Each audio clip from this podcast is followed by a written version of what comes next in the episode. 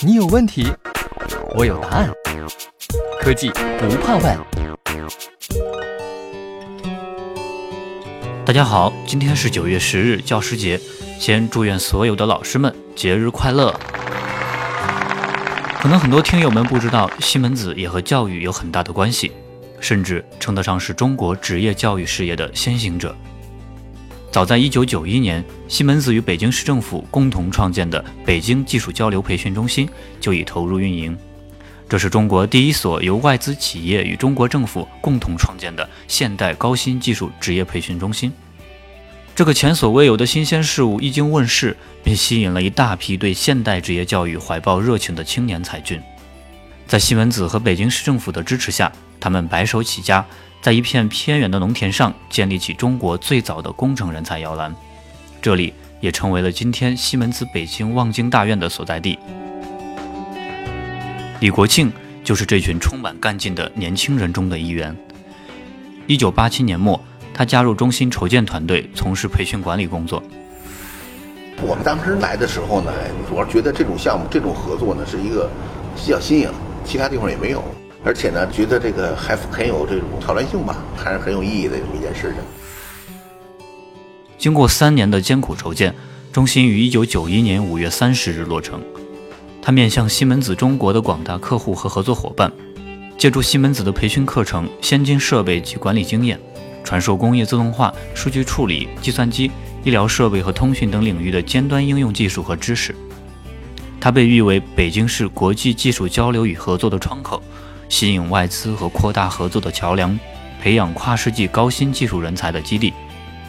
让李国庆记忆犹新的是，一九八七年夏天，中心筹备处在《北京晚报》和《北京日报》等媒体上刊登了教师招聘启事，一时之间竟然收到五千多封简历。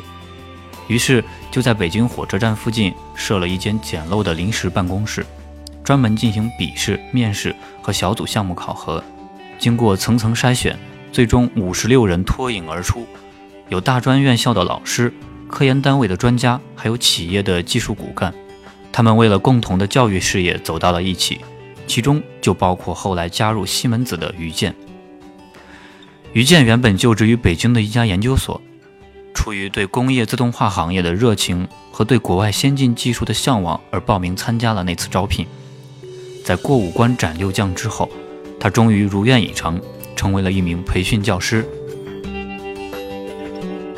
一九八八年的一天，他和同伴们怀揣着兴奋和忐忑，登上了飞往德国纽伦堡的飞机，开始在西门子为期约一年的学习。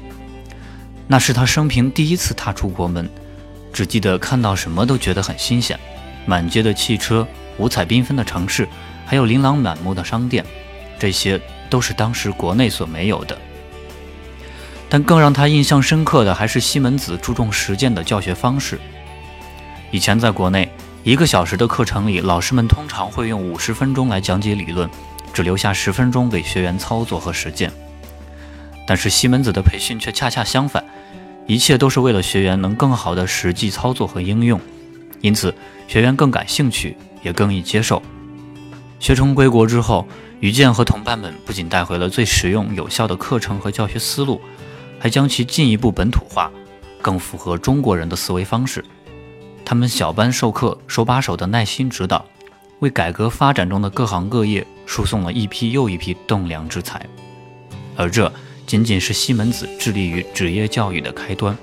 此后三十年间，公司与教育部深化合作，与院校共同建成超过三百个实验室，编写出版了五十多部工程类教材。举办了十二届西门子杯中国智能制造挑战赛，面向制造业的未来，培养了数以万计的数字化人才。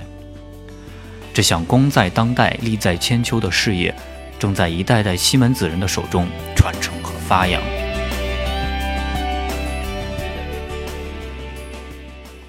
西门子博大精深，同心致远。